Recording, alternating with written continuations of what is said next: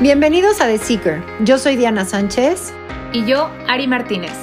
Somos un grupo de personas que hemos tenido todo tipo de experiencias espirituales y personales que queremos compartir y cuestionar contigo para generar conciencia. Este es tu espacio donde encontrarás información, herramientas y experiencias de personas reales para que encuentres tu camino a través de tres enfoques distintos, Body, Mind and Soul. ¿Quién es The Seeker? The Seeker somos tú y yo y todos los que estamos en una constante búsqueda y que nos gusta cuestionar todo. The Seeker te invita a vaciar tu mente, a desaprender todas esas creencias y prejuicios enseñados o aprendidos para darle espacio a nuevo conocimiento basado en tu propia verdad y para expandir tu conciencia.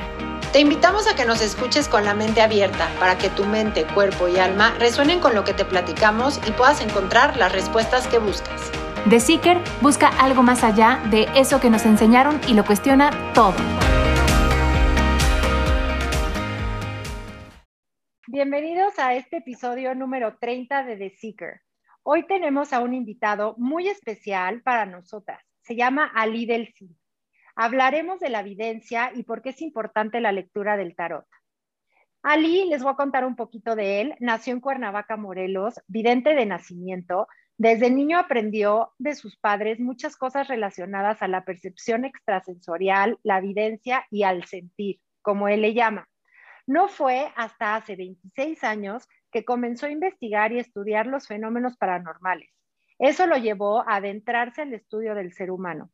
Estudió psicoterapia gestal, teología, historia de las religiones y actualmente ha hecho estudios en psicomagia, psicochamanismo, psicogenología, constelaciones familiares, técnicas de procesamiento acelerado, finanzas, marketing y ventas. Dedicado desde hace 26 años a la lectura del tarot, Ali ha creado una visión muy personal sobre la vida, la religión, la espiritualidad y el tarot mismo que enseña en sus seminarios y talleres. Bienvenido, Ali. No sabes el gusto que nos da tenerte en este tu espacio. Muchísimas gracias por tu invitación, Diana. La verdad es que para mí es un placer, un honor y un orgullo que estar en tu espacio y ser parte de este proyecto que estás creando. Muchas gracias, Ali. Muchas gracias. Es un placer tener a gente como tú, la verdad, que los podamos acercar a los seekers y que puedan, pues, ir contigo a una sesión y que puedan tener este mapita más claro y saber por dónde caminar. Oye, pues bueno, vamos, a, vamos a nuestro tema que me tiene súper emocionada. Platícame, ¿Qué es ser un vidente? ¿Y crees que toda la gente pueda desarrollar este poder o esta, ¿cómo le podrías llamar? Habilidad. Habilidad, exacto. Eh, vidente es, como la palabra lo dice, es ver, pero es poder ver más allá de lo que ven las personas, digamos, normales, por así decirlo el, que es vidente, la persona que nace con esta evidencia, con esta habilidad, es aquella persona que va a ver cosas que los demás no pueden percibir con sus cinco sentidos, que puede ver cosas que los demás no ven. Entonces un vidente, pues obviamente es esta persona como yo que puede ver más allá. Si has de cuenta, cuando veo a una persona, puedo ver su vida, cómo ha sido en el pasado, cómo, está siendo en el presente y cómo va a ser en el futuro, en todas las áreas de la vida. Entonces, la, gente siempre me ha preguntado eso, o sea, si yo puedo desarrollar mi evidencia, ¿no? Si es algo que uno pueda desarrollar. La respuesta es sí, todas las personas pueden desarrollar la evidencia porque eh, esto es como, como un virtuoso. una persona virtuosa nace virtuoso, pero esto no quiere decir que nadie más pueda aprender a tocar el piano. Todos podemos aprender a tocar el piano, pero definitivamente nadie va a tocar el piano como un virtuoso. Un virtuoso, yo no sé si tú sabías, Diana, que los que dan conciertos para piano son virtuosos. Solo un virtuoso puede dar un concierto para piano. Claro. Si no eres virtuoso, no das concierto para piano. Entonces, nadie probablemente vamos a poder estar dando un concierto para piano, pero no quiere, no quiere decir que esas piezas que son eh, para un concierto no las podamos tocar.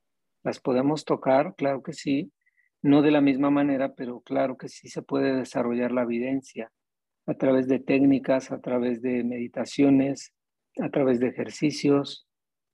Y justamente eso es todo lo que yo enseño en los talleres, en mis seminarios, y es todo parte del trabajo que estoy haciendo ahorita en el diplomado de tarot. Ok, y cuéntame, ¿cómo no te asustaste cuando eras chiquito que empezaste a, descubrir que tenías esta habilidad? Sí, claro que sí me asustaba. Esto me sucedió a mí cuando yo tenía dos años.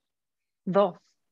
Dos años. ¿Cómo sé que tenía dos años? Porque pues, a veces la gente dice, ¿cómo te acuerdas, no? O sea, ¿cómo te acuerdas cuando tenías dos años? La mayoría de las personas no recordamos cuando teníamos dos años, pero yo en alguna ocasión le pregunté a mi mamá, ¿qué edad tenía cuando vivíamos en tal casa? Y me dijo, tenías dos años. Y ahí lo relacionaste. Ahí fue donde yo dije, entonces quiere decir que desde esa edad, todos los días a las seis de la tarde en punto, yo ni siquiera, imagínate un niño, pues no se sabe ni el reloj, no sabe ni, ni, ni, pues, ni escribir ni leer, mucho menos el reloj. Pero ¿por qué te digo que era a las seis de la tarde? ¿Cómo sé que eran las seis de la tarde? Porque a esa hora mis hermanos salían a jugar. Entonces yo, yo les preguntaba a mis hermanos, oigan, ¿a qué hora salían a jugar cuando vivíamos en tal casa? ¿A qué hora era cuando los niños salían? No sé si a ti te tocó esa infancia tan bonita donde los niños salían a la calle a jugar y, jugaban de 6 a 8, 9 de la noche que los papás los, los metían, ¿no? Los metían, claro. Y a exactamente a esa hora que ellos salían, haz de cuenta que a mí se me borraba todo lo que estaba viendo y empezaba a ver muchos colores. Muchos, muchos colores como, como una burbuja, como, no sé si has visto las burbujas, como estos colores que se les ven moviéndose. Sí, como fractales, veías. Ándale, exactamente. Sí. Como fractales, ándale, nunca lo había pensado así, pero era como fractales. Pero yo no sabía qué me pasaba y nada más me acostaba y empezaba a ver esos fractales durante aproximadamente una hora. Y ya después otra vez mi vista regresaba normal. Y yo no sabía qué me pasaba. Conforme fui creciendo, mi abuelo me dijo que yo tenía un don, que yo era vidente y que ese don yo lo iba a desarrollar, que yo iba a poder ver más. Y mi abuelo empezó a hacer ejercicios conmigo, empezó a enseñarme cómo desarrollar esta evidencia y cómo canalizarla también. Porque yo veía colores, pero él me enseñó a empezar a ver a las personas y a sentir a las personas. Y fue cuando me di cuenta que, que sí podía ver cosas te puedo platicar de algunas experiencias que tuve a los cuatro o cinco años aproximadamente. Eh, me recuerdo que mi abuelo en una ocasión me dijo, quiero que observes a esa señora que viene caminando y quiero que te imagines, me dijo él, imagínate así, solo imagínate cómo es su vida, cómo, cómo está su vida. Y ya cuando la señora se acercó más, mi abuelo solo me puso la mano como en señal de que yo no dijera nada y ya saludó a la señora, ¿cómo está? Y todos se saludaron, la señora pasó. Y después mi abuelo me preguntó, ¿qué viste? Y yo le dije, pues vi un cuarto oscuro, vi un señor que está enfermo en una cama y vi dos niños que están en ese cuarto. Ya, Li, no te lo creo. Ajá, y mi abuelo volteó y me dijo, efectivamente, la señora vive con su esposo, su esposo tiene una enfermedad eh, en, ese entonces, en ese entonces yo no entendía, pero el esposo era alcohólico. Se la pasaba borracho ahí en la cama y tenía dos hijos justamente chicos y vivía en una vecindad la señora, era un cuarto oscuro de una vecindad, de esas vecindades antiguas. Y este, me dijo, lo que tú viste es real, lo que tú viste sí, sí pasa. Y me dijo, esto es lo que tú vas a poder ver.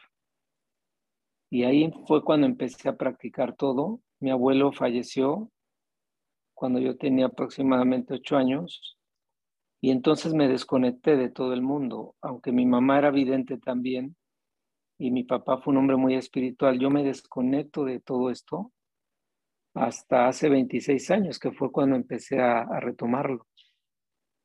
Wow. Oye, dime algo, hoy en día, tipo, vas al súper y cómo le haces para no volverte loco, porque si ves a muchísima gente, me, o sea, imagínate, o sea, te proteges, tienes la habilidad de decir, ahorita sí y ahorita no. Eso lo aprendí con el tiempo, porque al principio cuando yo empecé a abrir así como la, la, la evidencia, hasta era muy divertido. ¿Sabes qué hacía? Me subía en el metro. No inventes. En el metro de la Ciudad de México, sí, y me ponía a ver a las personas, me encantaba, porque podía ver sus vidas, cómo eran, este, y era divertido. No sé si alguna vez viste esta película de Lo que las mujeres piensan con Mel Gibson. Ah, sí, buenísima fabulosa. Haz de cuenta que así me pasaba a mí, igualito. Escuchaba, o sea, como Mel Gibson escuchaba todos los pensamientos. Ándale, igualito, así me pasaba y, y al principio era divertido. Esto fue muy divertido hasta que yo empecé a tener este, una relación de pareja. Ay, no. Y ahí se acabó la diversión. Obvio, no inventes. Sí, porque pues me daba cuenta cuando pues, me ponían el cuerno, cuando estaban con otras personas. Lo podía sentir, lo podía ver, no nada más sentir, sino ver, ¿no? Ay, no. Entonces ahí se acabó la diversión y ahí fue donde empecé a trabajar el decidir cuándo ver y cuándo no ver. Ok, y, y dime algo. Tuve que aprender eso.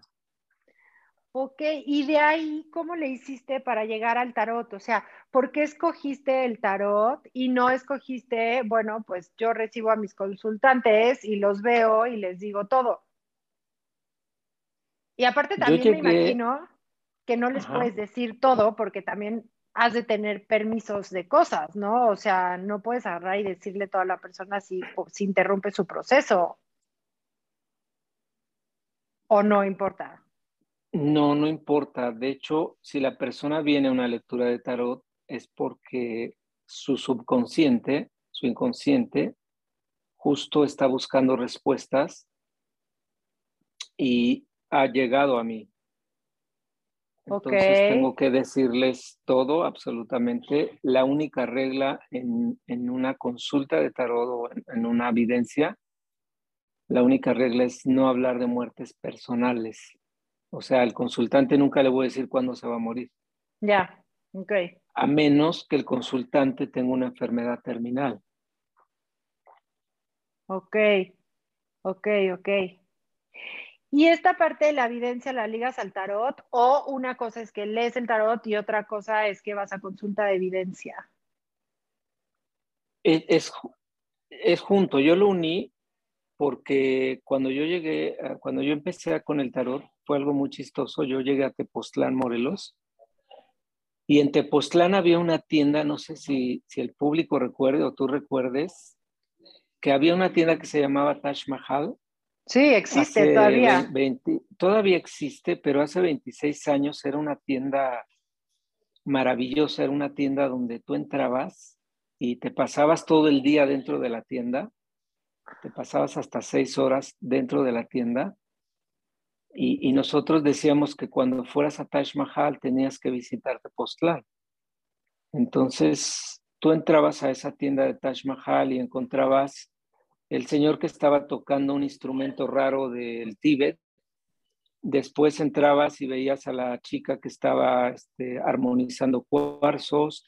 Te metías más adelante y encontrabas a la persona que estaba vendiendo esencias y te, te rociaba toda la esencia. Después llegabas al lugar donde estaban los tarotistas, justamente, donde estaba la gente que leía el tarot, entrabas más y veías a los masajistas, veías una pirámide en donde se daban meditaciones, se daban pláticas, se daban cursos, entrabas al restaurante donde podías disfrutar de una comida y era un lugar donde te la pasabas todo el día.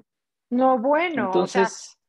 pero ya no es como era antes. O sea, yo hoy paso una o dos horas porque me encanta ir a comprar cuarzos ahí pero en realidad ya cambié de tienda de cuarzos, la de la gasolinera de Tepoztlán es mucho mejor porque ahí tengo a Alex, mi amigo, pero este, ya no es así, ya es una tienda donde compras cosas. Ya no hay nadie. Ya, es una tienda, ya no es una experiencia. Exacto, qué tristeza. Sí, entonces yo llego a esa tienda y, y llego buscando trabajo como administrador. Yo estudié administración, es mi primer carrera. Y llego buscando trabajo como administrador. Y el dueño de la tienda, Manuel, me dice, no necesitamos administradores, pero si sabes de alguien que sepa leer el tarot, tráenolos. Este cuate es un, cuate también que tiene mucha sensibilidad. Y yo me fui a casa y me quedé pensando en lo que mi abuelo me había dicho, justamente, ¿no? Tú vas a dedicarte a esto, tú vas a poder ver, este va a ser tu misión de vida, este es tu trabajo, esto es a lo que tú viniste. Entonces regreso yo a la semana y le digo a Manuel, oye, este, yo sé leer el tarot. Y yo nunca había oído hablar del tarot. Y Manuel me dice, este, ok, eh, mi esposa te va a hacer un examen y si pasas la prueba, pues te quedas, porque en esta tienda están los mejores, pura gente muy buena. Y entonces le digo, oye Manuel, pero este, préstame un tarot. Y Manuel se me queda bien y me dice, a ver, a ver, espera. O sea, me dices que lees el tarot y no tienes un tarot. Sí, claro. Y, y, esperas que yo te crea que lees el tarot. Le digo, sí, sí, tú préstame un tarot. Le digo, vas a ver ahorita. Y entonces ya su esposa entra conmigo, extiendo las cartas. Yo no le entendía nada al tarot, pero usé la evidencia hice eh, todos estos ejercicios que mi abuelo me había enseñado y empecé a ver cosas de la señora y le empecé a decir cosas como si, como si estuviera yo leyendo el tarot. Y al final la señora me dijo, este, te vas a quedar, pero no quiero que comentes nada de lo que hablaste en esta lectura con nadie. ok, está bien. Sí, porque había cosas que yo le decía que, que yo decía, híjole, ahorita me va a correr, me va a mandar por donde llegué y dije, a lo mejor estoy viendo y diciendo cosas que no son. Claro. Y ya, ya la señora le dijo a, a, Manuel, su esposa, le dijo, sí, se va a quedar, es muy bueno. Y ahí fue donde empezó todo. Entonces, ahí fue donde me empecé a meter al estudio del tarot. Porque dije, no, no puede ser, sí está padre que yo tenga evidencia y pueda ver, pero también es importante el tarot, conocer el tarot, o sea, ¿qué te dice el tarot? Estructuralmente que, de qué se trata el tarot. Es un libro. Y me metí profundamente al estudio del tarot. Llevo 25 años estudiando el tarot, 26 años.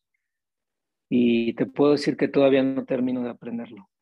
¿En serio? Es, es tan profundo y tan extenso el tarot que yo creo que nunca acaba uno de aprenderlo. Oye, ¿ya hay diferentes tipos de tarot o siempre es el mismo? El significado es el mismo siempre. El primer tarot que, que se escribió, por así decirlo, que se dibujó, fue el tarot de Marsella. Y fíjate que curiosamente el tarot está hecho por la religión católica y por los reyes. Wow. Principalmente el tarot era un lenguaje secreto a través del cual se comunicaban los reyes y el clero por eso fue, por eso fue prohibido en la Edad Media, porque por ahí alguien logró descubrir estas cartas y trataron de descifrar los mensajes y por eso fue prohibido, porque la gente se estaba metiendo en camisa de once varas, literal, estaban tratando de descifrar un mensaje secreto que existía entre el Papa y los reyes. Y por eso fue, fue así como prohibido. Y quemaban y mataban a la gente que, que estaba investigando el tarot.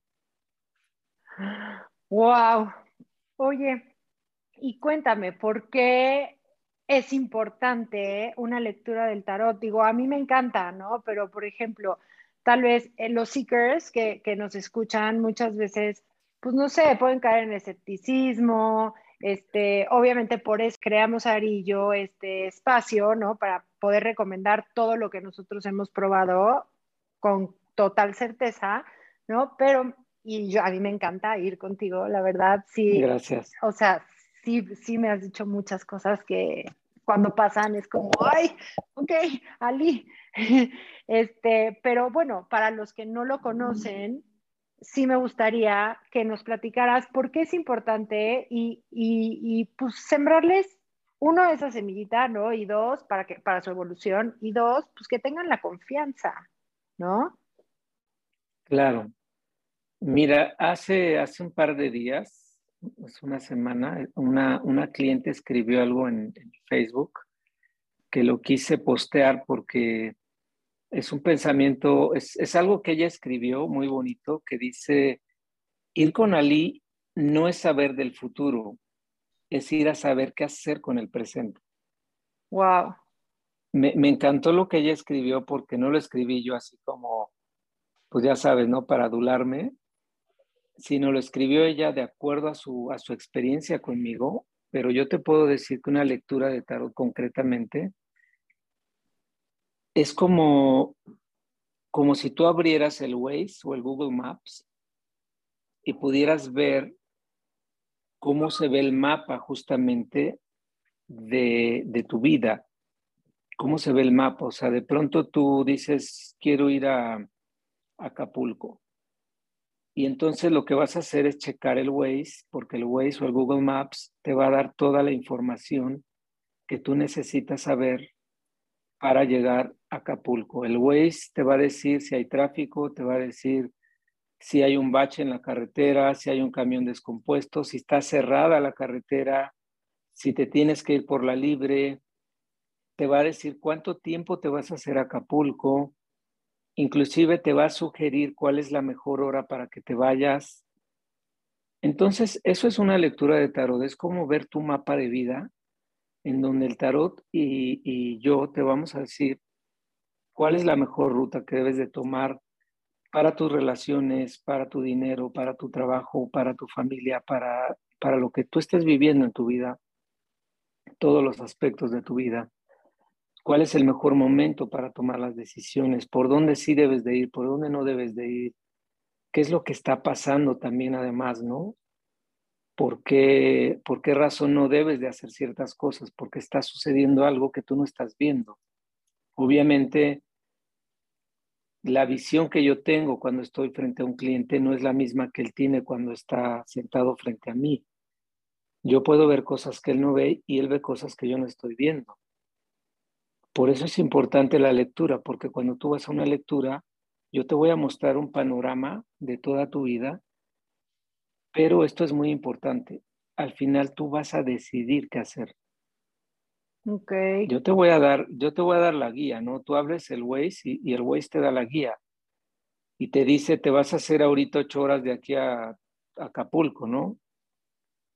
Y tú puedes decir, pues no importa, me voy ahorita y aunque me haga ocho horas, me voy escuchando música. O bien me voy a las doce de la noche y me hago tres horas, ¿no? Claro. Eh, dependiendo, pero eso ya es una decisión propia. Si hay un accidente, si la carretera está cerrada, y tú aún así te quieres meter, pues ya va a ser tu decisión. Entonces el tarot es como un mapa, es un mapa que te va a dar una visión general de tu vida en todos los aspectos y en base a esa visión general tú vas a tomar decisiones en tu vida. Y ahí entra la parte interesante, sobre todo cuando tienes una relación de pareja, que es lo que más nos llama, nos, nos llama, y, y, dices, bueno, me quedo con este hombre, no me quedo, ya llevo 10 años, pero no nos hemos casado y no se anima a vivir, venirse a vivir conmigo, pero no lo puedo dejar, pero lo amo, pero, pero ya no sé qué hacer, ¿no? Claro, y me imagino que en el trabajo lo mismo, ¿no? Y en... Así es. Wow. Ay, Ali. Y, y ahorita en este momento, pues sí, el dinero es lo que más está preocupando a la gente, el trabajo, el dinero, la economía es lo que más está llamando a la gente. Entonces, cuando hablamos de crisis económicas, la gente piensa que, que, las cosas están muy mal y que entonces nos va a ir mal, ¿no? Y es importante enseñarle a la gente que las crisis económicas son oportunidades, justamente oportunidades donde puedes crecer económicamente. Oye, Ali, a ver, y si pues, hay forma, tiene que, tú cuando, cuando, hace, cuando haces una lectura, tiene que ser como de para una sola persona o ahorita podemos tal vez tirar un poco las cartas y que nos digas una predicción a todos los seekers para que se animen a ir contigo. Podemos hacer una predicción de, por ejemplo, pues de temas mundiales, de temas de nuestro país, podemos ver la, la situación global, porque el tarot también se abre a esos puntos. Y me gustaría sacar unas cartas para ver cómo va a ser ahorita en general Vamos a sacar siete cartas. Acuérdate que el siete es un número cabalístico, es un número mágico, es un número sagrado también. Y el número siete es un número indivisible también, es un número que da poder, que da fuerza. Fíjate, la primera carta que me sale es un siete de espadas que nos habla justamente de eh, frustraciones en el aspecto económico. Si la situación viene más complicada, viene más difícil, en este caso yo le sugeriría a la gente que es muy importante que si pueden eh, recortar gastos innecesarios, lo hagan. No se dejen llevar ahorita por las ofertas. Es muy importante que cuando hay una oferta, siempre te preguntes si la, lo que vas a comprar lo necesitas o te va a generar más dinero. Si ambas respuestas son negativas, no lo compres aunque esté en oferta, aunque esté en oferta. Aunque tenga el 80% de descuento, no lo compres. Ok. Porque vas, vas, vas simplemente a gastar dinero. luego te hacen ofertas como si compras un producto te cuesta 10, pero si compras dos te cuesta 13. Entonces la gente cae y compra los dos productos por 13 pesos traten de no caer en ese tipo de ofertas porque ya gastaste tres pesos más. Y así, entre tres pesos y dos pesos, si la gente supiera, se te va un dineral al mes. Las hormiguitas. No tienes idea. Las hormiguitas famosas.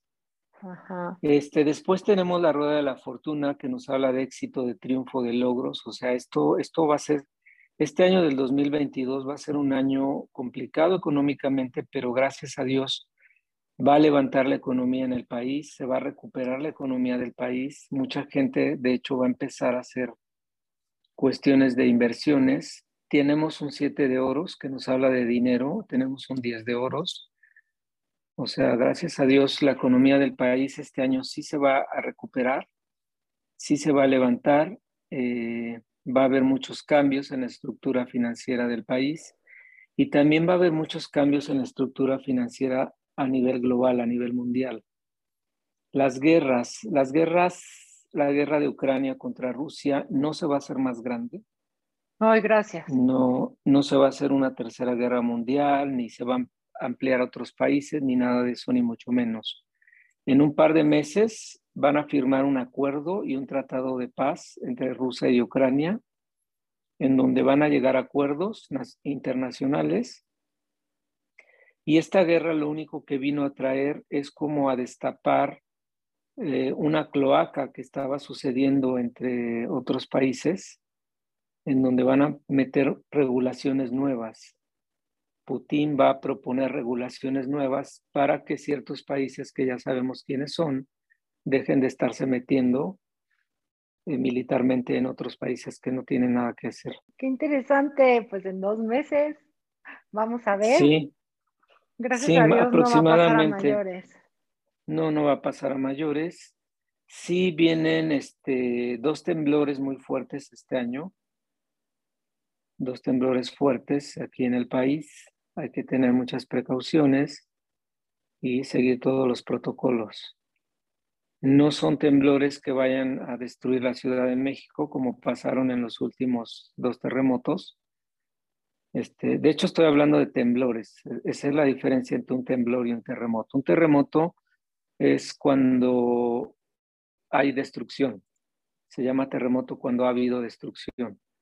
Mientras no hay destrucción es un temblor. Puede ser de la magnitud que sea, se queda el temblor. Entonces va a haber temblores, dos temblores muy fuertes, que sí van a, ahora sí que a poner a temblar a la Ciudad de México, que es la más vulnerable pero no va a haber destrucción y va a haber nada de esas cosas, no se preocupe. En relación al COVID, en relación al COVID, ¿qué va a pasar con el COVID? El COVID eh, cada día se va a ir, se va a ir haciendo más débil, por así decirlo.